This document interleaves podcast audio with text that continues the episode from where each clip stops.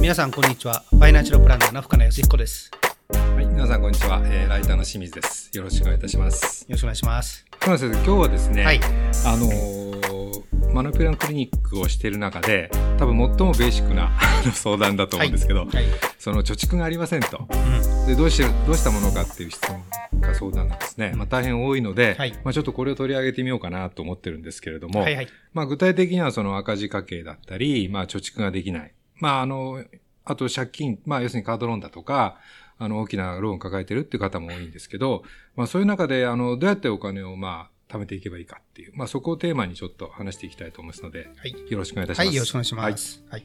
まあ、今おっしゃられたですね、まあお金を貯めるっていうことですけども、ええそのまあマネープランクリニック、あるいはですね、まあクリニック以外は私、まあいろいろ相談とか受けて中で見ると、ええまずですね、やっぱりですね、自分自身のことをよく把握してないっていう人が結構多いですよね。はいはいまあ少し前回もちょっと清水さんとお話したかもしれませんけども、要するにですね、使途不明金があるとか、うん。まあそういう形ってあるじゃないですか。はい。だからそれを考えると、お金を貯める場合ってですね、要するにその手段ばっかりじゃなくて、うんまず要するに自分自身の我が家がどうなってるっていうことを、うんね把握することが一番大事だと思ううん。ですよ。はい。それが本当のスタートですよね。そうですよね。はいまあ、その我が家が一番どうなってるかっていうのが基本になるのは多分家計管理はいだと思うんですけれども、それがまあ分かってない、まあ、さっきあの多分お話出ると思います。まあ、使途不明金だとか、はいはそれからあの大事なあの支出が抜けてるとか、あの計画的に貯めてないと思うんですけど、あの家計管理の基本っていうとまず何から手をつければやっぱり家計簿まあ基本的にはやっぱりですね、ね、まあ、収支収支。をはいやっぱり把握するっていうのが大事ですから、ええ。今清水さんがおっしゃられた、まあ、家計簿っていう形だと思うんですよ。え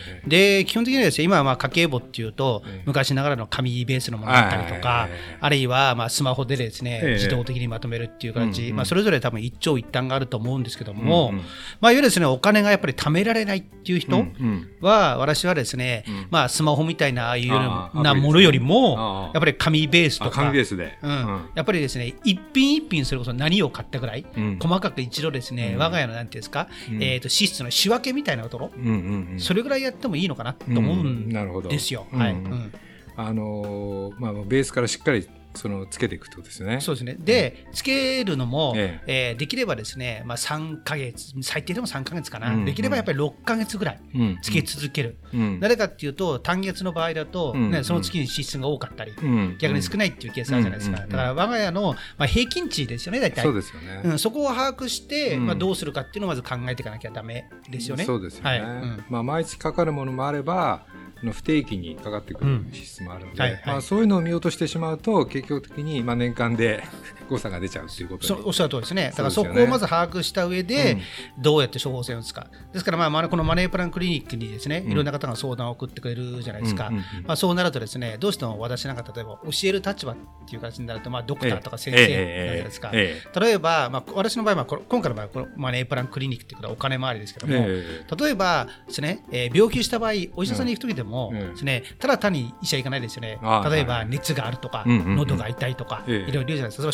症状を言うから初めて、うんねえーお医者行っても、あじゃあこういう薬出しましょう、はいこういうふうにしてくださいっていうんですか。実は実はですね、お金回りは全く同じことなわけですよ。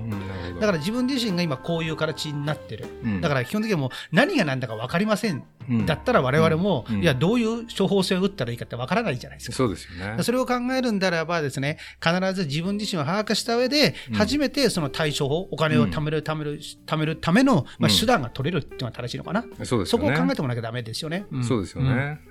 で、まあ、それをベースにして、まあ、その自分の家計がいくら使ってて、まあ、いくら収入があって、まあ、だから貯蓄できないというようなことが分かってくると思うんですけれど、あの、今度じゃあ、まあ、け結論から言えばその節約をして、はい。まあお金を貯めなきゃいけないんですけど、まあその節約の仕方にもやっぱりこう、まあ無理があったりすると結局続かないので、はい。その継続することにやっぱり意味がありますから、はい。その辺がやっぱりポイントですよね、節約するね。おっしゃるとですね、多分節約っていうとですね、もう分かりやすいところって、うん。例えば水道、光熱費とか、食費とか。そうそうそうですね。でも、でもですね、うん。よくね、マネープランクリニックで清水さんと話ですけども、ここまで食費を削っちゃって大丈夫かっていう人も結構いらっしゃるじゃないですか。そうですよね。ん。その場合だと、食費削りすぎて、うん。まあ若い時はいいかもしれないけど、うん。それがやっぱりですね、うん。どんどん蓄積されていくと、体調壊しちゃって、かえってお金がかかっちゃうってことがありますから、私は食費っていうのはですね、そんなに削るべきじゃないともちろんね、無駄があるんだったら別ですけども、うん。その分は削らないで、やっぱりですね、体に留意するっていう、まあ、健康にいるっていうこと、うん。それそのお金は必要経費としてますよ、使わなきゃだめですよね。まあそうですよね。それ以外は違うところを、ですから、うんメスを入れるっていうのかな、そうですよね。そういう感じでいかだめだと思いますね。そうですよね。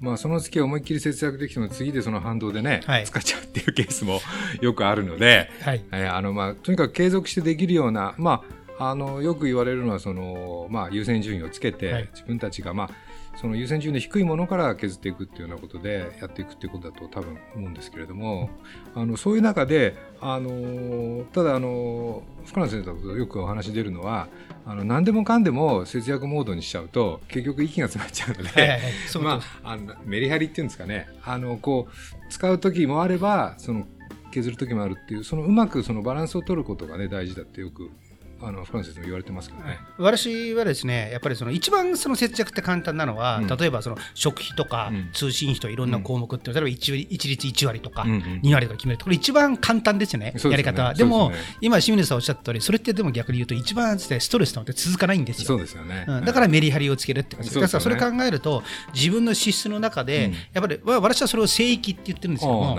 その聖域はうん。なるべくだったら削らない、うんうん削らなきゃ削る削らなくても大丈夫だったらベストですよね。そうですね。削るにしても基本的にはですね、他に比べてうん。削る割合を少なく、うん。つまりそこでいわゆるですね自動車のえねハンドルみたいな遊びうん。部分を設ける上うん。あーはで逆に他の部分はしっかりつける基本的にはですね、しっかり削っていくっていうそういう方が多分ですね今までの経験とやっぱり長続きするし、ね。お金もたまりやすいっていう形になりますよね。そうですよね。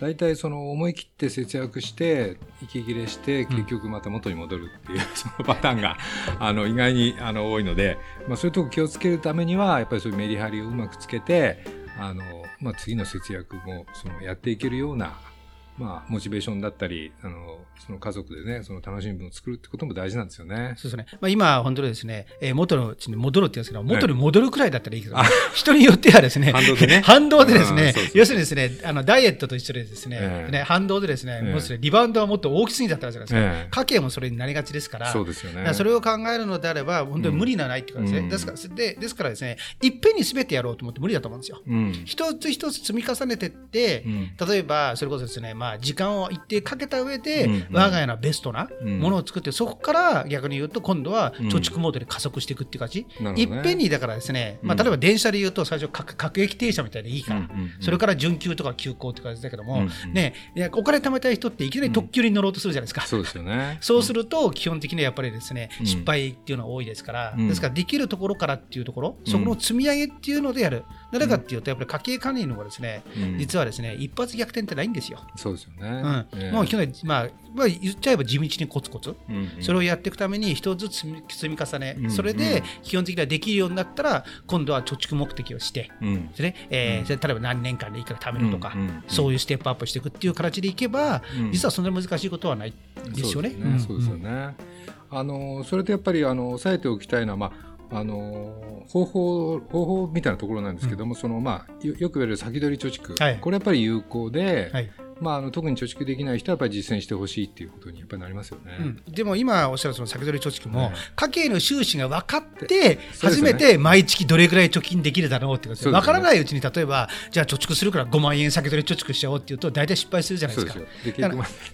抜いていくっていうね。そうそういう感じ。ですね。だからそれを考えるのであれば、うん基本的には先取り貯蓄がベストですけども、その先取り貯蓄をするまでのやっぱりさっき言った準備があるってことを忘れないでもらいたいっていうことですよね。そうですうんそれでその我が家のその貯蓄できる、まあ、無理のない範囲の額を設定して、まあ、それをまあ先に先取りしてで残ったあのお金でやりくりしましょうと。まあ、それができればベスト、まあ、それができればもう第一段階っていうか、もう第二段階ぐらいいってるのかなって感じですよね。まあ、それができる人はそもそも貯蓄できますよっていう話です、まあ、そうそういうところですね。あとはだからそれをえどうやってステップアップさせるかってことですね、そうですよね。ポイントですよね。うん。だからまずはそこの入り口のところ、逆に言うと、まあですね、基礎部分、うん。ね、そこをしっかりやれば、うん。実はそのですね、えーお金を貯めるスピードを速くするとか、うんうん。あるいは投資をするっていうのは、ある意味で少し応用の部分じゃないですか。うんうんうん。ですから逆に言うと応用からまず基礎をしっかり固めた上でうん。ステップしていくっていうことだけは、まあ、何度より守っていただきたいなと思いますね。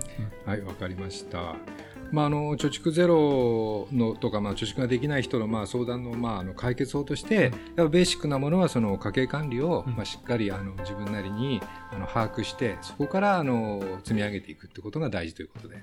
そうですね。はい。わかりました。じゃああの今日はそういうところであの質問しますね。はい。ありがとうございました。ありがとうございました